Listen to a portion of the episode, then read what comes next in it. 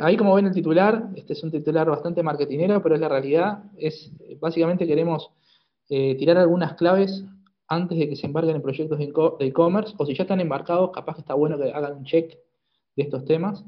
Eh, y, antes de empezar, lo quiero contar un poquito de mí, por lo menos para que vean desde qué perspectiva les hablamos. ¿sí?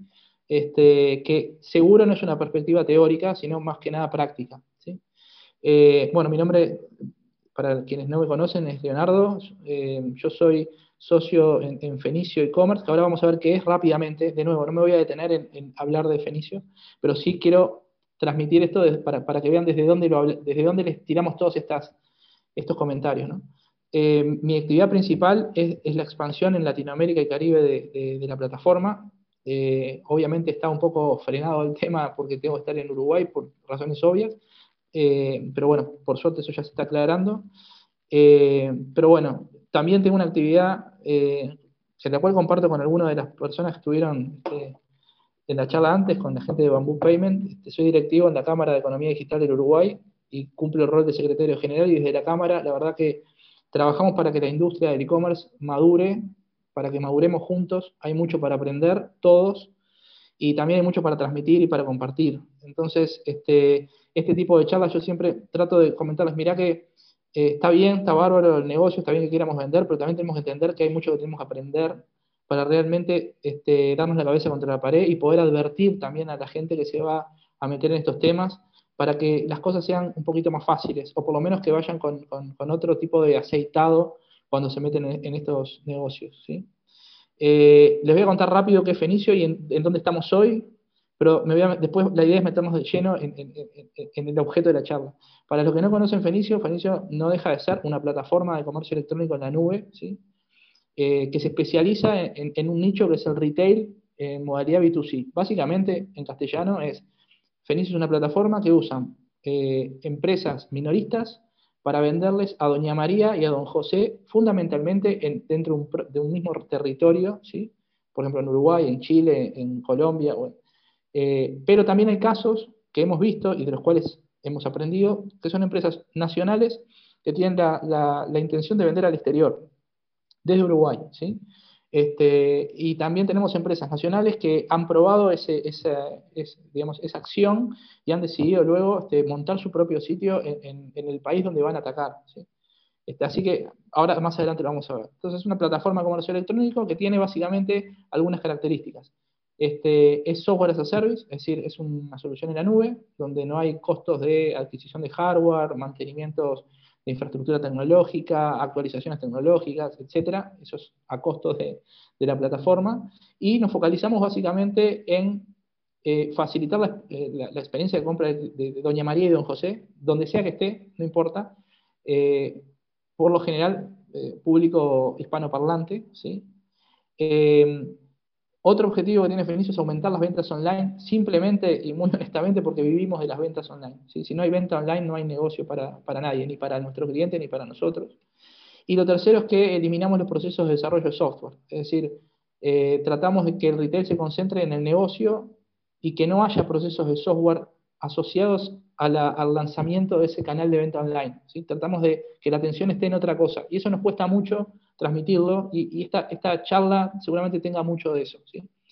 Eh, todo esto que generó, generó que tuviéramos que tener un, área en donde pudiéramos empezar a ayudar a la gente a entender este negocio. ¿sí? De ahí surge Fenicio Training, que es un área de entrenamiento, esto es pre-COVID, lo que están viendo, eh, donde se juntan eh, bloques de clientes y hablamos de temas que está muy bueno poner arriba de la mesa, está muy bueno empezar a escuchar, está muy bueno empezar a, a meternos conceptos que la verdad son muy ajenos a, lo que es el marketing digital tradicional. Son conceptos que, van por otro lado y que está bueno que los clientes empiecen a meterse en eso. Fenicio Training es un área de entrenamiento sobre diversos temas, hoy en día en modalidad webinar, lo que nos da la ventaja de poder hacerlo para todos los clientes de, los países donde estamos operando.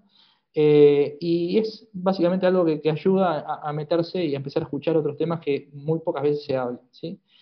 También tenemos un área de conversión donde hay clientes que contratan servicios nuestros para ayudar a despegar la venta online y, para madurar a sus departamentos de marketing. Por lo general son empresas eh, de mediano porte hacia arriba que dicen tengo un equipo de marketing pero no, entiende del offline, tiene que capacitarse. Bueno, hagamos, hagamos las cosas juntos y aprovechemos para que de alguna manera chupen rueda de, todo esto y, empiecen también a poner otros temas arriba de la mesa.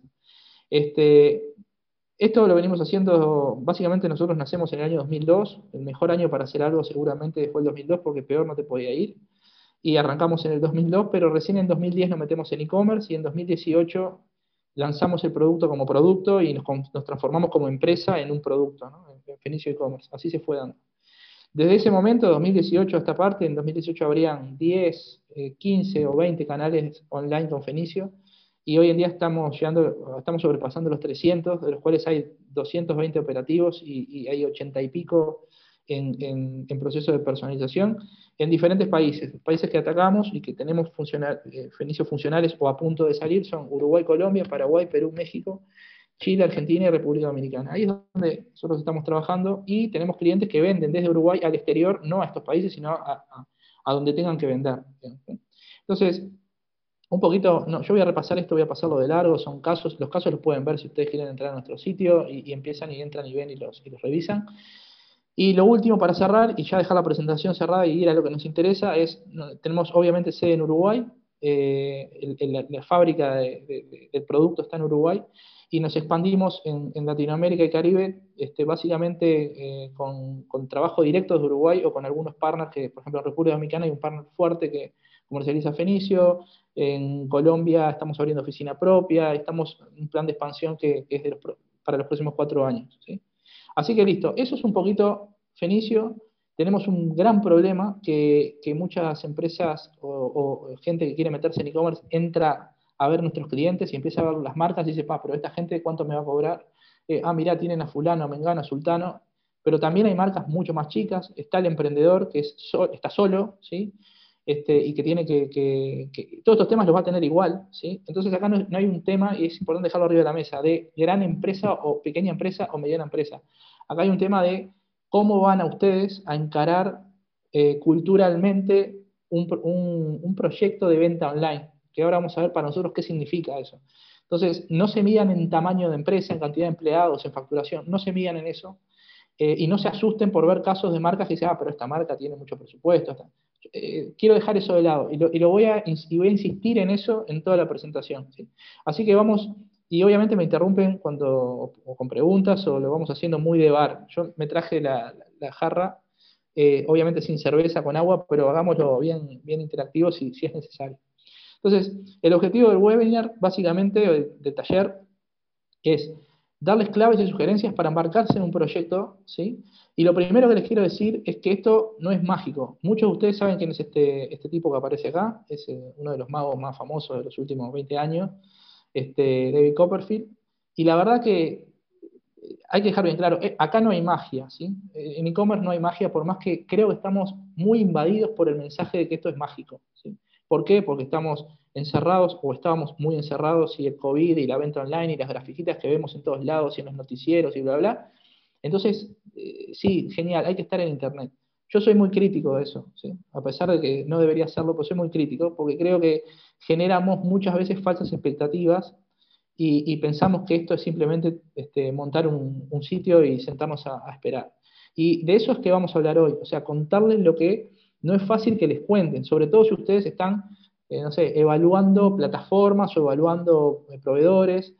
Y, ahí es importante, hoy por lo menos, y es el objetivo que yo tengo para hoy, es contarles lo que seguramente no les cuenten, porque son las cosas más duras a las que se van a enfrentar. Y, esto no es para asustarse, todo lo contrario, simplemente es para tomar decisiones de cómo voy a encarar este tipo de negocio. ¿sí? Ya no voy a hablar mucho más de de sitio ni de proyecto de e-commerce, no, no, de negocio. ¿sí? Entonces, lo primero eh, en esto es definamos ¿sí? Eh, qué específicamente es un proyecto de e-commerce, ¿sí? naturalmente como lo llamamos e-commerce. Eh, y la verdad que la definición pura y dura que nosotros le encontramos no está en ningún librito, pero para, para nosotros es un proyecto de ventas, punto. O sea, lo que vamos a tener acá es un proyecto de ventas, ¿sí?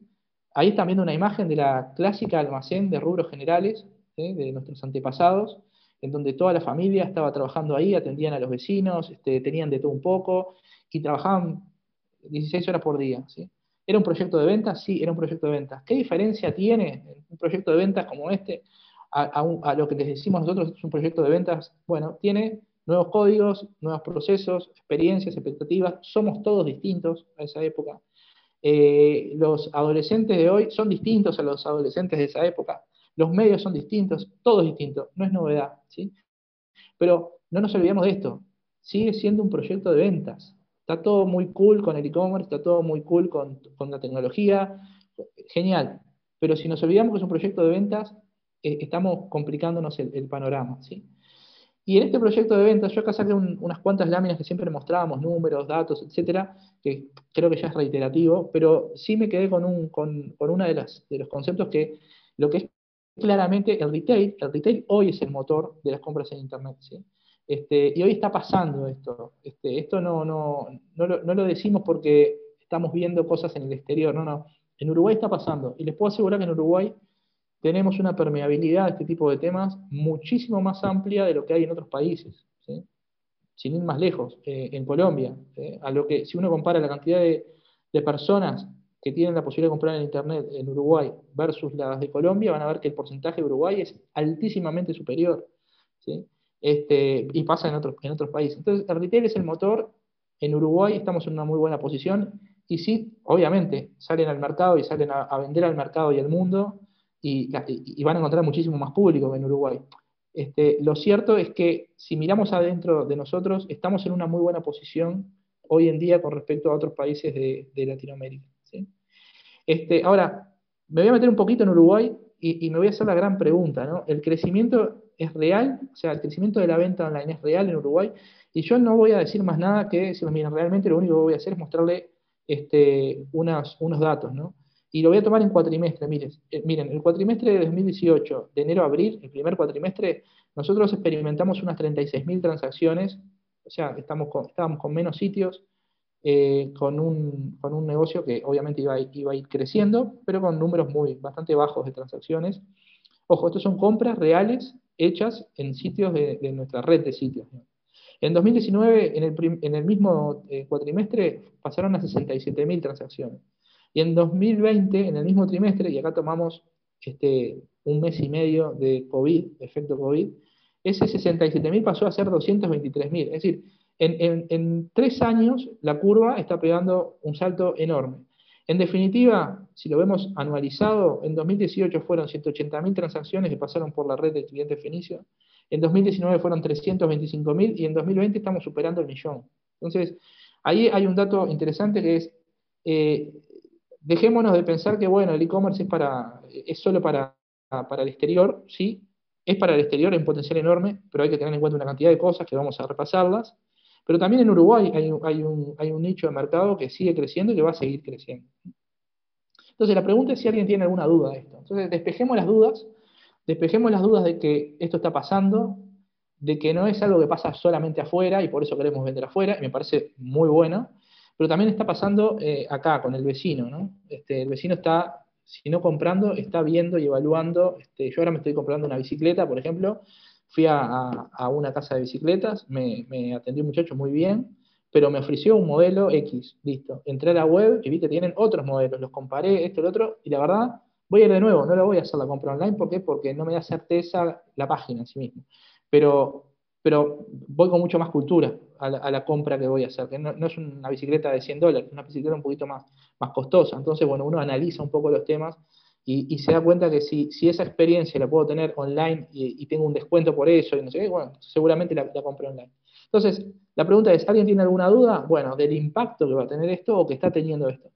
De nuevo, y hago una acotación, yo no soy el talibán del, del, del offline, a veces siento que soy un, talibán, que el offline va a desaparecer, que yo no creo en que va a desaparecer el offline para nada, lo que sí creo que están problemas, sin duda, y lo vivo en carne propia. Este, soy parte de un negocio retail que tiene 47 años en el mercado y que hace un año se puso a vender online y que si no fuera por, la venta online, eh, de marzo a esta parte, hubiera bajado sus ingresos en una forma este, estrepitosa.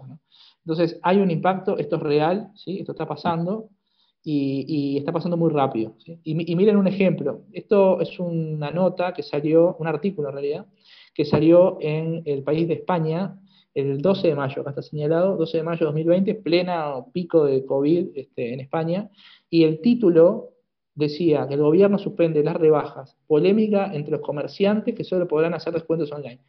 Uno lo lee así, liviano, rápido, pero empieza a analizar esto y, se da cuenta de, la realidad que están viviendo, ¿no? A ver, ubiquémonos, España, las clásicas rebajas españolas, ¿no? Donde colas y colas y colas y colas, eh, no se puede hacer más descuento. No, no puedes hacerlo, en ese momento no lo podías hacer este, offline, era solo online. Imagínense el impacto de eso. Esto, es real, esto no es ciencia ficción, esto está pasando. Entonces, está bueno entender un poco el contexto en el que estamos, está bueno no, este, eh, digamos, vender las luces de Hollywood y de Disneylandia con el e-commerce, ¿sí? porque es, algo que se ve comúnmente. Y, en, cuanto a entender el contexto, yo voy a repasar alguna cosita, este, eh, que no es nada nuevo lo que voy a decir, ¿no? pero, pero les pido que, piensen en esto. Estamos eh, realmente con nuevos consumidores, ¿sí? que, ya hoy este, han evolucionado, y hablo de adolescentes de 14, 15 años, 13 años, ¿sí? Que, su forma de evaluar lo que quieren es a través del online. ¿sí? Mi sobrina me dice, quiero esto para mi cumpleaños, y me mandó una foto de lo que quería. Y me resolvió la vida. Este, y lo compré, y se lo regalé y quedó chocha. Y, pero ni siquiera lo vio, lo, vio en internet. Este, la competencia en internet, y esto lo, lo sufrimos positivamente eh, en Uruguay, donde las empresas que lideraban el comercio retail empezaron a adoptar determinado tipo de, plataformas, en este caso Fenicio, y la competencia te llama y dice, che, mira, este, yo necesito también estar con este tipo de, nivel de e-commerce. Y bueno, o sea que la competencia ayudó a que otros este, empezaran a ver esto realmente como, que hay que estar y es un negocio. Y después hay otra cosa que pasa, que lo vemos y lo van a ver ustedes en cualquier evento de e-commerce que vayan. El e-commerce day en Uruguay se hace, creo que en 17 países. Este, este, es uno de esos, de esos países, no sé si es Perú o México esto. Eh, van a ver que hay gente que no sabe este, qué está escuchando, pero sabe que tiene que estar ahí. ¿sí? O sea, no, sé qué estoy escuchando, no, entiendo nada de lo que me estás diciendo, me estás hablando en chino, pero sé que tengo que estar acá. ¿sí? Este, entonces, volviendo un poquito al tema, eh, no nos alejemos de la realidad del día a día, ¿sí? que esto es un proyecto de ventas, que es distinto, pero sigue siendo un proyecto de ventas, que tiene estas características. Y acá me gusta usar dos conceptos y lo bajo de la Real Academia, ¿no? el concepto de desafío, la palabra desafío, que básicamente es rivalidad, competencia o reto, empresa difícil a la que hay que enfrentarse. Y la otra es la palabra oportunidad, que si ustedes le sacan, sacan la, definición, dice que es conveniencia de tiempo y de lugar, momento propicio para algo. Y la verdad que, este, que tanto desafío como oportunidad, para mí, conceptualmente, este, describe lo que es la venta online. Ahora, ¿por qué? Porque tenemos que ser claros en que estamos ante un reto. Estamos ante un reto, estamos ante una empresa difícil, ¿sí? Pero no hay duda que hay que enfrentarse. O sea, tenemos que enfrentarnos a esto y estamos en un momento propicio para eso. Hay gente que dice, bueno, no, pero yo tendría que estar antes porque ahora. No, no, no. Estamos en un momento propicio, falta mucho. Hay muchos jugadores para sumarse a esto. Lo cierto es que hay que ver cómo sumarse, ¿no? Cómo, qué cosas tener en cuenta. Y eso sigue siendo el objetivo de Tachado. ¿Qué hay atrás de todo esto? Y una sola cosa, la conversión. ¿Qué, ¿Cuál era el objetivo de, la almacenera de rubros generales que estaba atrás del mostrador? Y que entrara un cliente y que le comprara y que la caja registradora hiciera ruido. Básicamente, ese era el objetivo. ¿Está lejos ese objetivo del objetivo de vender online? No, no está lejos. Por ahí se carga de tecnicismo, se carga de palabras lindas o palabras raras, o de palabras anglosajonas, o de conversion rate y no sé qué. Está bien, genial, eh, así va el mundo, pero en definitiva estamos ante lo mismo. Entonces, lo que vamos a ver ahora es un poquito lo que aprendimos nosotros y lo que seguimos aprendiendo constantemente del mundo real del e-commerce, ¿sí? que no están los libritos, ni en los libros, ni en las estadísticas que ustedes ven.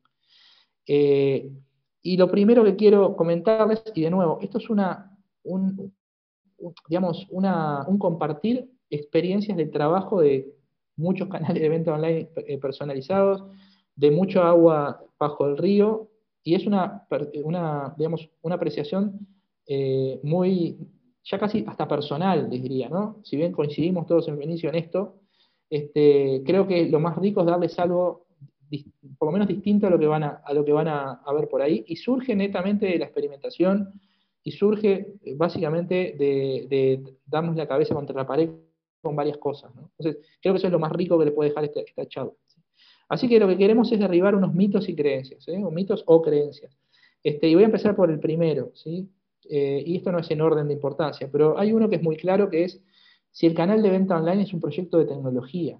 Tengo que ver, hablar con gente técnica, tengo que poner a alguien técnico, yo no entiendo nada de tecnología, ¿qué hago? ¿Cómo hago? Y lo primero es que no, que se saquen de la cabeza que este no es un proyecto de tecnología. Obviamente, si lo encaran de determinada manera, van a tener que meterse en un proyecto de tecnología. Ahora, si se, si se meten en un proyecto de tecnología, yo les diría que tienen que estar muy preparados para eso y les diría que no es el camino para un retail que quiere, eh, digamos, tener una curva de crecimiento en donde se tenga que enfocar en el negocio y no en la tecnología. Entonces les diría, no es un proyecto de tecnología, es un proyecto claramente de negocio. Después vamos a avanzar un poquito más en esto. Este, ahí está el tema del proyecto de negocio. El otro punto, mi canal de venta online es un website con un carrito y de nuevo, rotundamente no. Esto lo vamos a ampliar ahora un poquito, pero rotundamente no. Para nosotros, un canal de venta online este, básicamente gestiona la experiencia de compra del cliente. Y eso dice mucho, dice mucho. Eh, dice mucha cosa que está concentrada en, algo muy fácil de gestionar y de manejar por un administrador de un e-commerce. O sea, debería ser algo así. Pero hay, hay, muchas interacciones con muchas cosas para que Doña María se sienta feliz de haber realizado esa transacción. Ya sea que la haga acá en Uruguay, ya sea que lo vendan en Chile, o en Colombia, o en Estados Unidos, donde ustedes quieran apuntar a la venta. ¿no? Pero eso es fundamental.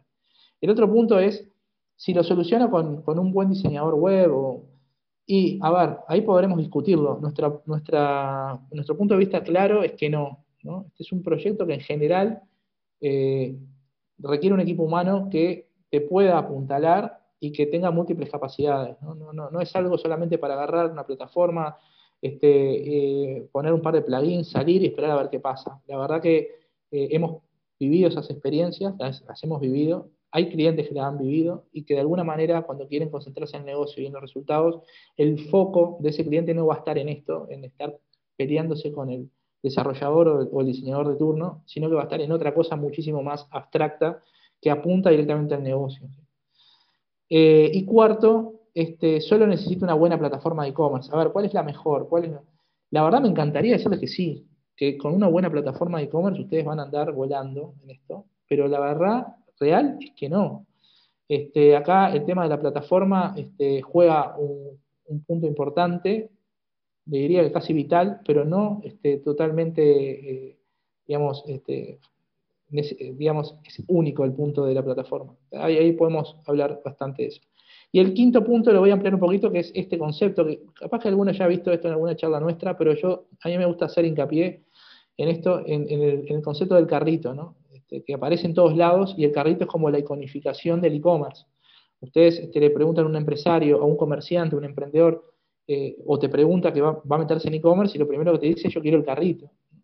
Entonces, ahí el tema, eh, lo, grave del tema es que, hay un problema ahí. Si yo estoy con la cabeza de que necesito un carrito para vender en Internet. El carrito es una funcionalidad del ecosistema de e-commerce, como el gateway de pago, como podría ser Bamboo Payment, un, este, que, hablaron recién los muchachos de Bambú, eh, podría ser una parte del e-commerce, una partecita importante, sin duda, pero no, es eh, eh, lo, fundamental. ¿sí? Y, asumimos, cuando pensamos en el carrito, asumimos básicamente que el tenerlo, ya vamos a poder lograr tres cosas. La primera es que nuestro sitio se va a llenar de gente, y porque sí, porque somos nosotros. Tenemos, tenemos un buen producto, estamos en Internet, la gente está en Internet. Entonces va, a explotar de gente. Lo segundo que pensamos o asumimos, porque tenemos ese carrito, es que no importa cómo muestre los productos, no importa la velocidad de, acceso a ese sitio, no importa nada, la compra se va a dar, porque estamos en Internet, COVID, este, otro mundo. Y lo otro que, pensamos es que nos vamos a llenar de plata, que vamos a vender, vender, vender.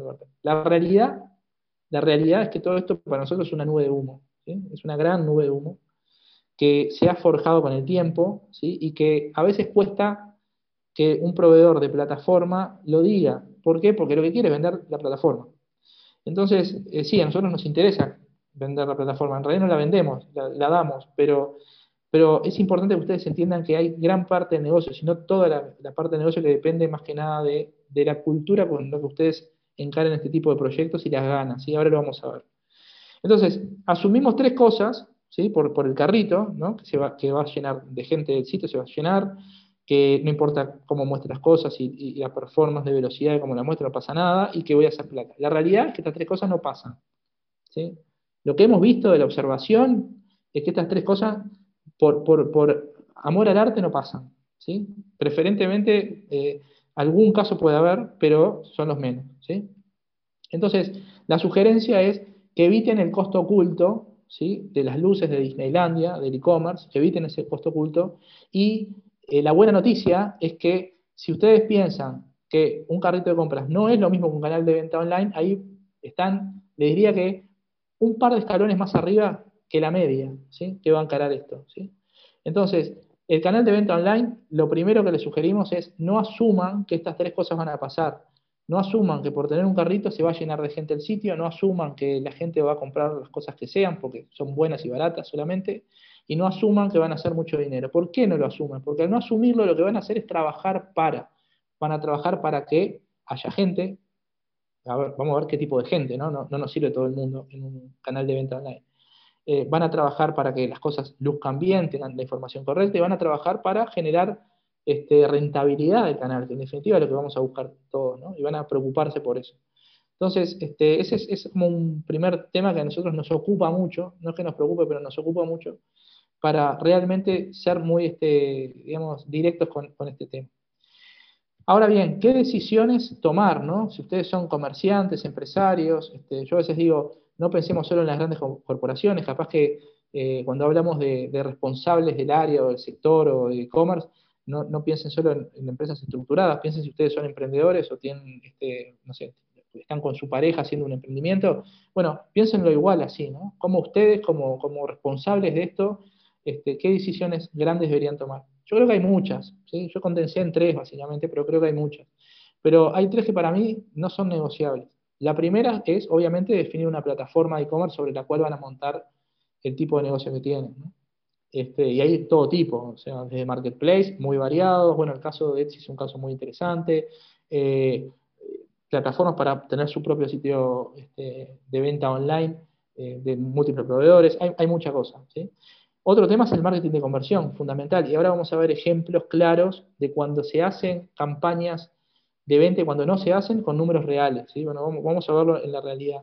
Y el otro tema, y no es menor, es el equipo responsable o la actitud que vos como dueño de esa, esa empresa que va a vender en Uruguay o al exterior, no importa, tenés que tener para acotar las posibilidades de, fracaso. Ni siquiera estamos hablando de los cinco puntos para el éxito, ¿no? Acá no, estamos, no estamos diciendo eso, estamos diciendo cómo acotar las posibilidades de un gran fracaso.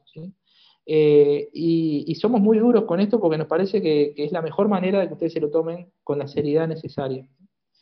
Eh, vamos, a entrar vamos a entrar primero en el tema plataforma de e-commerce. Yo no voy a hablar de Fenicio, sí, Fenicio, no, no, no, es no me interesa. Lo que me interesa es que ustedes, si están en el mundo del retail y van a vender este, online, sepan que hay dos grandes caminos que van a tener que decidir. El primero es decir, bueno, eh, por lo general es pago por uso, ¿sí? o eh, lo llamo como soluciones as a service. Este, después si se pagan por uso, ¿no? Después cada, cada empresa tiene su, plataforma comercial, digamos, pero es aquellas que las usan en la nube, eh, que las usan ustedes sin tener que invertir en, la tecnología, y, aquellas que ustedes compran y desarrollan con un equipo de desarrollo, con un proveedor de desarrollo. Yo creo que hay, hay varias ventajas este, según el tipo de negocio que ustedes tengan. Es decir, en pago por uso, por ejemplo, no tienen inversiones iniciales. Y, y, la idea es que sí, no hay inversiones iniciales en la plataforma. Todo lo que puedan ahorrar de esa inversión inicial y volcarlo luego en estrategias de conversión, este, yo voy a mandar una palabrita que por ahí para algunos no es muy conocida, pero estrategias de performance o conversión, ahora vamos a ver qué es eso. Este, y empezar a vivir eh, la, venta online desde ahí, yo, sugiero que vayan por ahí. Ahora, si ustedes van a comprar una licencia de un, producto de software que van, a necesitar este, técnicos y horas de técnico para desarrollar, ya es otro tema, ya se van a meter en otro, en otro baile y en otro viaje, y seguramente no le van a prestar mucha atención a lo que, a lo que viene después que, es eh, marketingear todo esto. En general, las soluciones de pago por uso se pagan mensualmente en base a ingresos generados. Ese es el modelo más justo que nosotros entendemos. Es decir, bueno, vendo pago, no vendo pago algo que no me cambia, este, digamos, la, ecuación económica. Eh, en compra de software, el costo mensual que van a tener va, no va a depender de la venta y seguramente esa curva sí, sea, complicada, ¿no? Eh, y sobre todo inicialmente. Eh, en pago por uso, los costos de mantenimiento y actualizaciones técnicas son responsabilidad de la plataforma. O sea, ustedes se olvidan de eso y, son empresas que por lo general tienen equipos técnicos numerosos y están total, continuamente ayornando la tecnología, continuamente viendo las últimas tendencias, este, haciendo actualizaciones. Ustedes imagínense yo hablo de Fenicio porque es lo que conozco más al detalle, pero en Fenicio tenemos integrado este, para Uruguay solamente unas siete empresas de logística con despacho automático. Eh, ahora vamos a ver cuáles. Pero a todas hay que darle mantenimiento en la plataforma. Mañana una plataforma te cambió una conexión y, no dialoga bien con la plataforma y, este, tenés que realmente dar una solución a eso. Pasa con los medios de pago y con los medios de pago. De hecho, este, este, eso pasa. Y, eso es gente y es plata, y son horas. Entonces, cuando esto ya, está solucionado y está dentro de lo que ustedes ya están contratando, eh, les, va a hacer una diferencia. Sin embargo, cuando compran software, contratan una empresa, también van a tener que pagar horas de soporte por temas que capaz que deberían ser intrínsecos de, la plataforma. Bueno, en realidad los dos mundos son o pagan por uso y lo tienen todo en la nube y, este, y se olvidan del tema tecnológico, o se dedican a comprar un software y a ustedes meterse al hombro un proyecto de desarrollo que por lo general al final del día este, las soluciones de pago por uso están muy bien evolucionadas para, lo que buscan y, si, uno lo tiene que construir de cero eh, es muy pesado, ¿sí? muy pesado económicamente, muy pesado a nivel este, de avanzar en el proyecto. Otro tema este, son los gateways de pago. ¿sí? acá vemos algunos gateways de pago que nosotros tenemos integrados en Uruguay. Eh, ahí están los, amigos de Bamboo Payment ahí, eh, ex siempre pago.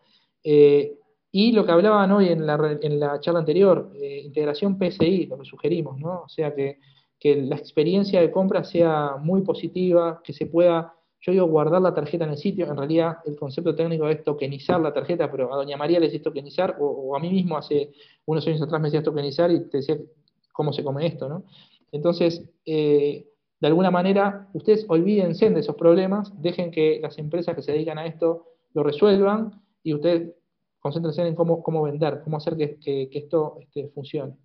Eh, un ejemplo, eh, ahí les, les, iba a mostrar un ejemplo de, pago, de pago con PCI, básicamente se muestran los medios de pago eh, en el propio sitio, no se van del sitio, etc. a nivel logístico, también son decisiones que van a tener que tomar cuando están pensando en plataforma, y nosotros sugerimos que todo lo que es la integración del despacho de envío, la etiqueta y los estados de envío estén integrados en la plataforma. Si ustedes venden al exterior, bueno, se está evaluando una integración con DHL, con FedEx también, en donde cuando hay una venta, automáticamente se genera todo el, alta de la venta en las empresas de, envíos. Eh, las que ven acá ya están integradas a, a Fenicio y pedido ya está en proceso ahora de integración. Eh, y se genera todo un automatismo que ustedes no tienen que hacer nada más allá de imprimir un PDF, que es la etiqueta que creó la empresa este, de logística. Y cada vez que hay un cambio de estado, cuando la persona que envía el paquete se lo entrega en la casa al, cliente y hace clic con la, con, el, con el, este, la etiquetadora, eso automáticamente también refleja en la plataforma y la plataforma le envía los mensajes de agradecimiento por la compra o lo que sea. Entonces, ese automatismo este, sugerimos que esté integrado para determinados volúmenes de venta, ¿no? Si, arrancan de a poquito, bueno, no es, no es necesario. Ahora, si, si ya lo, tienen en la plataforma que ustedes usen, bueno, mejor. Eh, acá hay un ejemplo ¿no? de, etiquetas este, que se imprimen en base a, una ficha de venta eh, y en el historial de la compra, en el historial de transacción, está muy bueno ver cuándo se mandó, cuándo cambió el estado de esa venta, o tener una trazabilidad para que si alguien se queja después, bueno, ustedes tengan, no sé, la hora, el día, la IP, de qué pasó con esa, con esa venta, en qué momento, tengan una trazabilidad mucho más profunda. Yo quería pasar rápido esto, porque creo que los dos últimos puntos son los más ricos de, lo que les quería dejar, y tienen que ver con marketing digital, y siempre decimos conversión y más conversión, ¿no? Conversión es, y hoy hablaba, hablaba creo que Juan Carlos, este, de la gente que entra a mi sitio, bueno, ¿cuántos compran? Y ese es un número, ese es un porcentaje. Eh, la realidad es que necesitamos tráfico, necesitamos gente, necesitamos gente que vaya a ese canal de venta. Pero la pregunta es, ¿cualquier tipo de persona? No, necesitamos gente que realmente pueda estar interesada en lo que estamos ofreciendo o en lo que, vamos a vender. Yo les voy a dar dos ejemplos reales. Esto es una gráfica de Analytics que sacamos, la pegamos acá y les quiero comentar algo y se, los voy a comentar. Esto es un cliente, ¿sí? cliente pequeño, que empezó a montar su... en realidad salió online en, en, el año 2019, allá por abril, si no me equivoco, marzo. Estas visitas que tenía eran visitas que, mientras hacía alguna campañita, dejó de hacer campaña, hizo alguna campaña de, conversión, dejó, de hacer, y durante varios meses se olvidó de que existía esto porque realmente no tenía la cantidad de productos que quería tener, etc. Esto, esto acá, si, nos fijamos, este mes es marzo, es marzo de 2020. ¿Qué pasó en marzo? Bueno, todos sabemos lo que pasó en marzo. Y miren la gráfica de visitas, de visitas, ¿eh? ahora vamos a ver de ventas, pero de visitas entre marzo de 2020 y creo que esto es eh, octubre de 2020, porque en noviembre no se contó acá.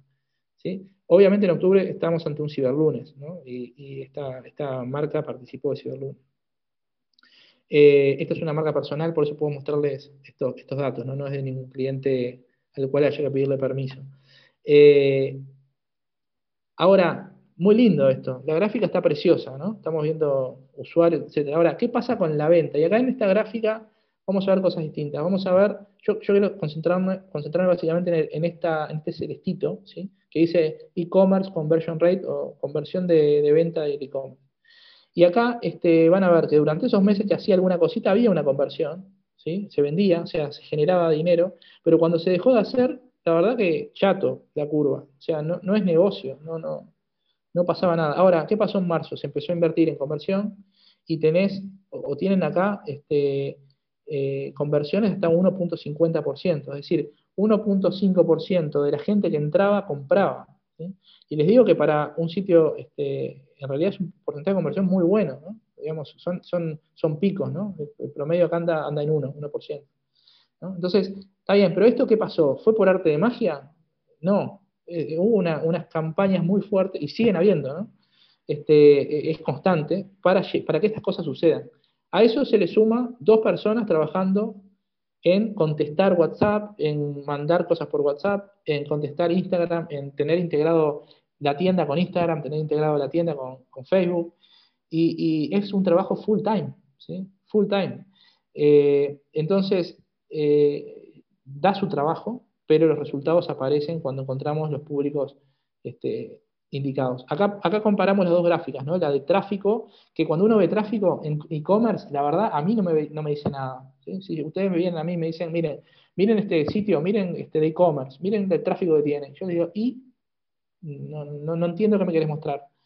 Lo importante es la conversión, cuánto convierte. Y e imagínense una conversión de un 1.5 con 30.000 visitas al mes, este, son unas cuantas ventas para empezar, digamos, ¿no? Estamos, hablando de algún sitio incipiente, Pero claro, esto llevó trabajo y plata, ¿sí? Y no estamos hablando de inversión en plataforma, estamos hablando de inversión en otro tipo de, acciones. Si ustedes miran al exterior, y, ahí hago el switch con el exterior, tengan en cuenta que esto es igual, es lo mismo. Y, hay, un, hay, un, problema que a veces vemos, que el cliente quiere vender, ¿dónde quieres vender? No, al mundo. Bueno, Qué lindo decirle, vamos a vender al mundo, suena bárbaro y está bien. La, sugerencia es, enfoquen a un mercado en el exterior, trabajen en ese mercado, inviertan en ese mercado y aprendan de ese mercado. Eh, el mensaje que tiene que recibir ese mercado seguramente es muy distinto al que tiene que recibir otro. Y, vean qué potencial tienen ustedes de soportar esa inversión. Es decir, si estamos hablando de hoy una inversión eh, razonable para empezar y, empezar a medir y empezar a analizar debería estar en torno de los 30 a 50 dólares diarios en compra de medios para un retail en Uruguay. Esa es la plata prudente, que, el dinero prudente que se debería invertir. Están hablando de 1.500 dólares por mes para atender en Uruguay. Público bastante chico, pero un público bueno. Imagínense si quieren atacar Colombia, 55 millones de personas. Eh, eh, eh, los números van a ser otros. Entonces, cuidado con la frustración de hacer cosas porque, bueno, porque es Internet. Veamos bien si, no, yo quiero Colombia, México, ah, genial. ¿Cuál es el plan que hay de medios de inversión para eso? Entonces, quizás hay que concentrarse en, un espacio muy chico pero controlado de un país determinado y empezar a vender a ese país, focalizar a ese, país y no comernos la, ilusión de que porque estamos en Internet y tenemos un sitio capaz que en inglés vamos a vender a todo el mundo. Yo creo que eso es un, detalle que, hay que tenerlo en cuenta. Bien, y ahí vamos al tema de calificado. Necesitamos tráfico, genial, pero yo necesito tráfico que realmente pueda tener un interés por mi, por mi producto. Eh, y acá hay un, hay un tema que les quería mostrar. Esto es, ya es e-commerce, ¿sí? Un e-commerce de otro rubro, pero eh, vieron que dice trabajar duro por tráfico, ¿no? Este, miren esta gráfica, acá estamos hablando del año 2018, ¿no? Acá estamos siguiendo tres años de, de campañas, ¿no? 2018, 2019, 2020. En 2018 el promedio de visitas en este sitio fue de 100.000 personas, ¿sí? 100.000 personas cada mes entraban a este sitio. En 2000, este, perdón, fue de 85.000, esta era en el 2017, fue de 85.000. 2018 2019 fue de 100.000, ¿sí? O sea, un leve incremento. Pero en 2020 esto pasó a un promedio de 200.000 visitas, este, eh, que es bastante. ¿sí? Eh, entonces, lleva tiempo. ¿Cuál es el mensaje? Esto lleva tiempo, hay que madurarlo. Es como un negocio, como un local en la calle, va a llevar tiempo. No, no se apresuren, pero trabajen eh, analizando la rentabilidad de lo, que, de lo que inviertan, ya sea 10 dólares o 1000, no importa, o 10.000. Lo importante es identificar cuánto me está rindiendo esa inversión. Ahora, ¿inversión en qué? Porque uno habla de marketing digital, inversión. Bueno, obviamente van a tener que trabajar en los públicos, van a tener que armar anuncios, van a tener que armar anuncios con foco en conversión de ventas, analizar el resultado de esos anuncios. Eh, le doy un ejemplo. Estas son campañas de algunos de nuestros clientes. Imagínense que elegí cualquiera de estas, le doy clic y me voy al sitio de ese cliente, ¿no? un sitio hipotético. Y el cliente acá lo que hace, perdón, el usuario lo que hace es mirar el blazer, lo pone en su wishlist, se va, este, selecciona el talle XL, vuelve, no sé qué. Todo eso que está haciendo ese usuario, nosotros tenemos que informárselo de alguna manera a las plataformas que van a hacer luego las campañas de venta. ¿sí?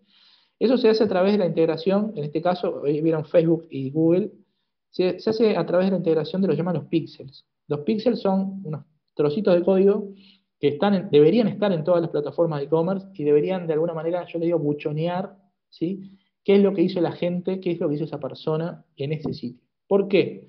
Porque me interesa actuar sobre esa persona, porque seguramente si no compró, la tengo que tener identificada. Esto fue lo que hizo.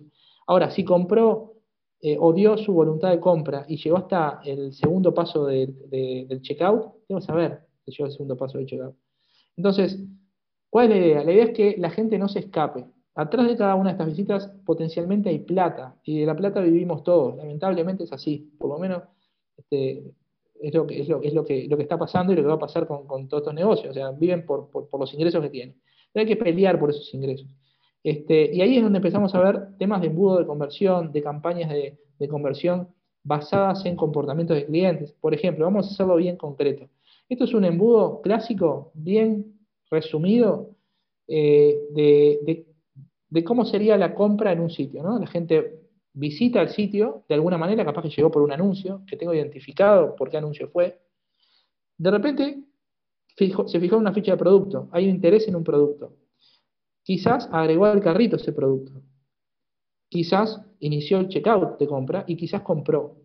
Ahora, en este modo, yo les aseguro que van a tener capaz que 100.000 personas que entraron, 50.000 este, en el mes, ¿no? O vamos a poner un número más bajo, 10.000 personas entraron, este, no sé, 500 personas visitaron, 400 pasaron a la ficha de producto, eh, y así se fue, de alguna manera, eh, diluyendo el que compró. Ahora, yo puedo actuar sobre esos públicos, yo puedo decir, bueno, todos los que agregaron el carrito, los productos, tal cual o no sé qué, de qué categoría, sobre eso voy a actuar y sobre eso les voy a hacer una propuesta de sale de ese tipo de producto. Entonces, ¿a qué voy con esto? Que hay que trabajarlo, que, no es solamente poner plata, tirar en Facebook y en Instagram y ver qué pasa. ¿Se puede hacer eso? Lo pueden hacer. ¿Le va a dar resultado? Probablemente no. ¿Cuál va a ser el resultado final? Ah, el e-commerce no vende. E, e, eso es lo, que muchas veces pasa. Y dentro de lo que es el proceso de checkout, es decir, si yo me, digo, este inicio de checkout y hago un zoom sobre, sobre tengo otros, otros digamos, embudos analizar. ¿Cuánta gente dio los datos de facturación? ¿Cuántos eligieron el tipo de envío? ¿Cuántos eligieron la forma de pago? ¿Cuántos compraron?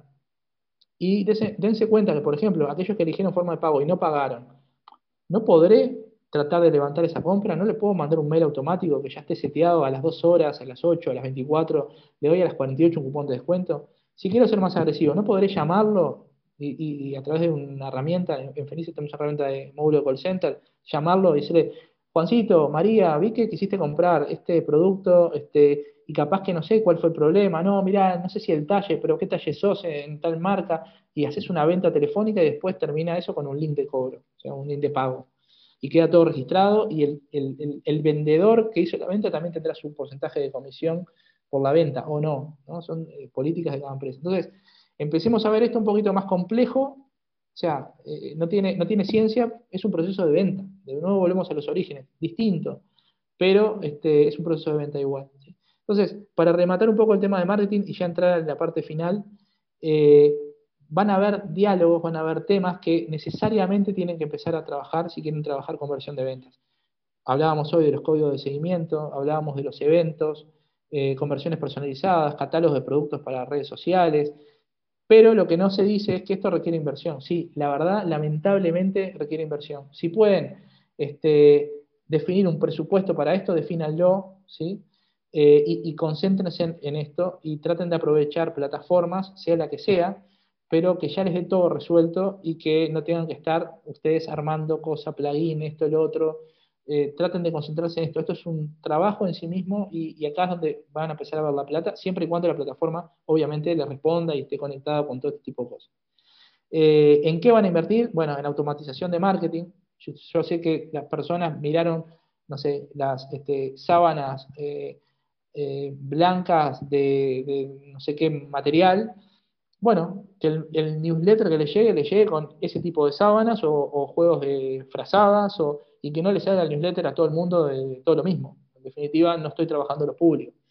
Eh, publicidad programática, eh, invertir en personalización. Quizás hay clientes, hay países en donde vos tenés una zona de frío, una zona de calor. Bueno, a los que están en la zona de frío les voy a mostrar cuando entren al sitio ya los banners de las chaquetas abrigadas y los paraguas, pero los que están en la zona del Caribe les voy a mostrar eh, las, chancletas y las pelotitas de playa y no sé qué cosa. Este, entonces, eh, hay todo un tema ahí que tenemos que empezar a tomar conciencia. ¿Todo esto para qué? Para llegar a las audiencias, que las van a definir ustedes. Ustedes saben quiénes son sus clientes. Capaz que venden, no sé, lana para el exterior. Bueno, y van a atacar el público de Perú o de Colombia o de no sé dónde. Bueno, empezar a definirlo. Este, y esto es lo único que de alguna manera les puede ayudar a acotar riesgos. O sea, acá no estamos hablando de la fórmula del éxito, estamos hablando de que sin esto en la cabeza y empezar a madurarlo, ¿sí? está bravo, este, es como ir a la ruleta, ¿no? O sea, bueno, la ruleta puedes ganar, sí, rojo o negro, genial. Y esto, si nos tiramos así, sin por lo menos empezar a hurgar un poco de estos temas, la verdad es muy parecido ir a la ruleta este, y, no, se lo, no se lo sugerimos. Bueno, de ahí surge el hecho de Fenicio Training, ¿no? de empezar a dar y compartir conocimientos para, bueno, abrir los ojos. Hoy hablábamos de la gestión de abandonos. Este, yo creo que si van a atacar mercados en el exterior, estaría bueno hacer una gestión de abandonos, probablemente con, con, este, público local, o sea, con, una persona local que pueda hacerlo en el mismo idioma, eh, de nuevo, nosotros no somos la referencia en experiencia de venta al exterior, pero sí tenemos casos que, lo han intentado. Para mí está muy bueno abrir un sitio en el país, por más que lo trabajen desde acá, abrir un sitio en ese país y, manejar todo el nivel de comunicación para ese país y para explotarlo. Pero es una visión personal. Y después hay otro tema que es la analítica web, que es algo que van a tener que, eh, van a vivir todos los días y van a estar viendo qué está pasando y van a tener que empezar a entenderlo. No es ciencia, no tienen ninguna ciencia, pero de a poquito se va aprendiendo y son temas que está bueno que lo pongan arriba de la mesa. Y por último, creo que fundamental es estar ávidos de, del entrenamiento, ¿no? de, que, esto va por otro lado, que no, que no hay nadie, a ver, que no, no hay nadie que la sepa todas, ¿sí? y que si, si el tema de, entrenarnos es un dolor, bueno, traten de, calmar ese dolor y tratar de empezar a, a, investigar y, a informarse más y a, estar ayornados. Por lo menos para tener un interlocutor al cual puedan eh, darle un contrapunto, ¿no? Eso es lo que hacemos muchas veces en, la parte de consultoría. Tratamos de, hablar con el cliente, remangarnos este, y hacer cosas juntos y ver los resultados. Es la única manera de, que esto pase a un plano mucho más material. Lo, penúltimo, no sé si estamos bien de tiempo. Eh, vamos, vamos, rapidito, rapidito. Lo último es el equipo responsable. Y ahí este, nosotros le hicimos una pregunta a, e-commerce managers que hoy usan nuestra plataforma. Hicimos unas 10, e-commerce managers y le preguntamos qué te hubiera gustado saber el primer día que comenzaste tu actividad como responsable de e-commerce. Acá hay de todo, empresas unipersonales y empresas de, cientos de personas, ¿no? Hay de todo. Y miren lo que respondieron.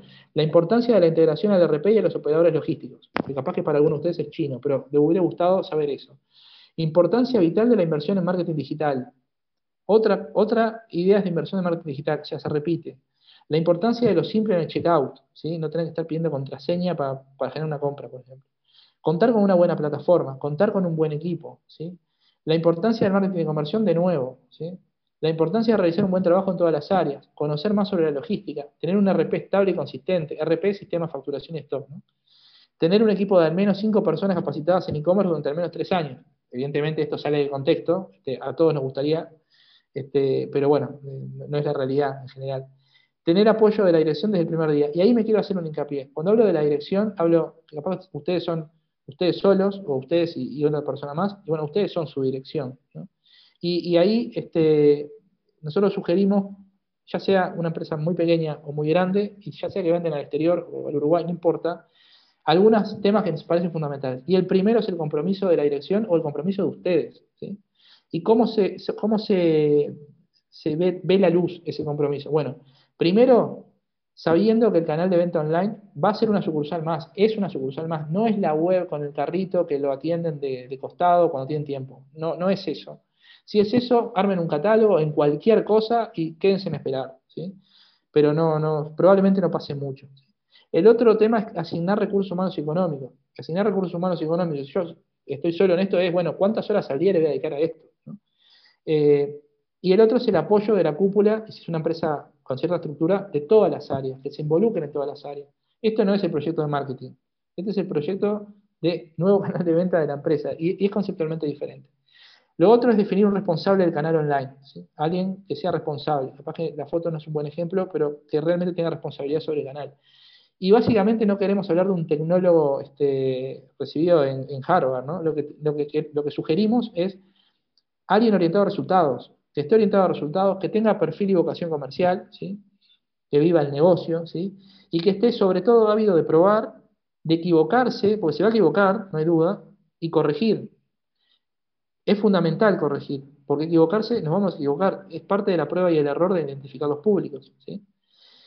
Eh, el otro tema es evitar miedos. En esto también hay mucho miedo eh, al error, ¿sí? hay miedo al fracaso y hay miedo a reinventarse. Yo creo que es normal.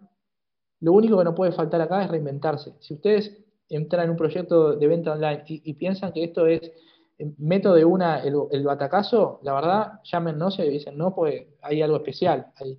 en realidad hay que hacer, hacer, pero obviamente siempre reinventar y buscar el camino basado en los números, digo, no, no en, solo en percepciones. Y lo último es la pasión, que creo que es un condimento eh, esencial en todo esto. Yo los, canales de venta que veo que han crecido y que hoy son sus principales tiendas, tienen alguien que tiene pasión en esto y que también usa la razón. Pero la pasión este, eh, es, importante. El otro día recibí una foto de un dueño un retail muy importante de Uruguay que me mandó la foto de sus dos eh, líderes de e-commerce la primera entrega que hizo en el año 2014, si no me equivoco, este, tenía la foto de la primera entrega de la venta del canal de venta online. Fueron ellos a entregarlo porque la cadetería aparentemente hubo un problema, no sé qué. Dijeron, no importa, lo prometimos en este tiempo, lo vamos a entregar en este tiempo.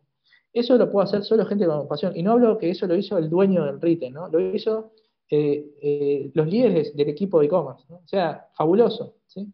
Este, y eso lo voy a poner en un momento en una foto, voy a pedir la autorización y voy a poner, voy a poner la foto de esa foto es, es maravillosa. ¿Y la pasión cómo? Bueno, evitar impaciencia por resultados, ¿sí? los resultados tienen que llegar si vamos trabajándolo bien, invertir la energía en acciones, no en quejarnos de que las cosas no pasen, y sobre todo contagiar la motivación de todas las áreas de la empresa si es una empresa que tiene distintas áreas. ¿no? A veces es, tengo que contagiar la, motivación a mi socio o a mi socia, y somos dos, bueno, hay que contagiarla, y, tiene que estar en la misma frecuencia. Capaz que tengo que hablar con el área comercial, administración y despacho y todo, y hacer una reunión y ver hacia dónde va, está esto, y motivar a la gente. Eh, parecen cosas que, son difíciles de entender, ¿no? ¿Por qué? Si esto es la venta online. Bueno, se lo estoy diciendo con el diario del lunes, ¿no? Este, evidentemente esto fue algo que fuimos eh, viendo con el tiempo. Y lo último, y ya los dejo, es algunas reflexiones que nos deja el COVID-19, por lo menos en los canales de venta online que nosotros estuvimos este, monitoreando, básicamente en, Uruguay, Chile, Colombia, eh, Perú y República Dominicana.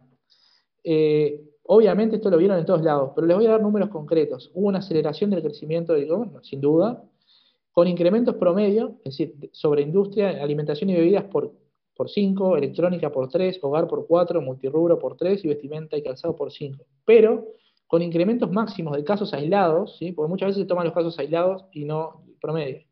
Alimentación y bebidas vimos incrementos de 2000%. Este, electrónica también por 10, eh, hogar por 13, multirrubro por 9 y vestimenta y calzado por 18. Imagínense la facturación muy buena de un retail que en, ese, en, esos dos meses, si lo comparan con un mes normal, lo aumentó por 18. ¿no? O sea, eh, y no estamos hablando de números bajos, ¿no? no es que vendía 20 mil pesos y ahora vende 500 mil, ¿no? estamos hablando de números que eran bastante importantes.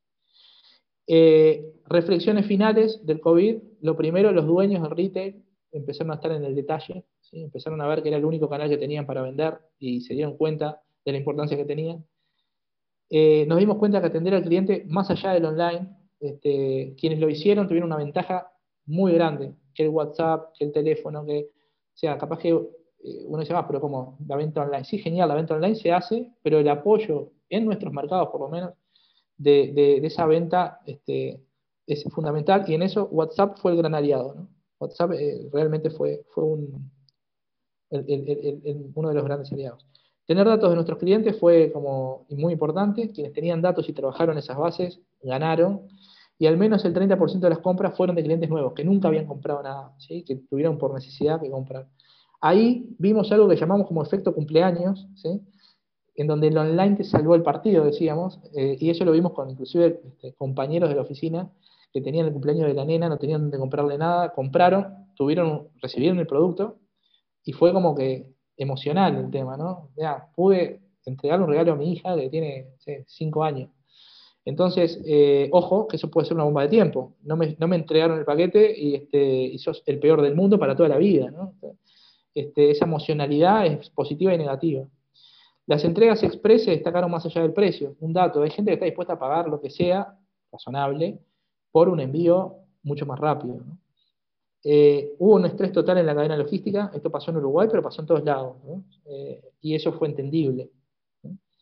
Las tasas de conversión nunca se vieron. Nosotros vimos tasas de conversión de venta de 8%, es decir, el 8% de la gente que entraba a ese canal compraba, demencial. Lo más alto que habíamos visto, por experiencia nuestra era un 4 y algo por ciento en ciberlunes. Eh, esto de 8% probablemente no se repita, eh, porque esto fue en condiciones muy extremas. Y obviamente necesidades de realizar mejoras en atención al cliente. No nos olvidemos que del otro lado hay una persona, compra online, donde sea, en Tanganica, no, importa. Pero la atención al, cliente, sobre todo postventa, eh, hay un debe muy grande ahí y, se está mejorando. Estamos viendo que hay voluntad de mejora. Bueno, hasta acá era la idea de compartir como este, este, estos temas desde una visión un poquito diferente y, sobre todo con ánimo de, eso, de, compartir lo que, lo que vemos este, para todos aquellos que se vayan a, meter en, este mundo, que lo van a hacer seguramente pronto, si lo Mil gracias, Leonardo. Estuvo impresionante la presentación. Muchísimas gracias por tu generosidad, tu honestidad brutal pero que, sirvió también para, bajar también un poco las expectativas y eso de, que suena de que es tan fácil de que a veces no lo es y que hay que trabajar en eso. Eh, la verdad que colmó las expectativas con creces.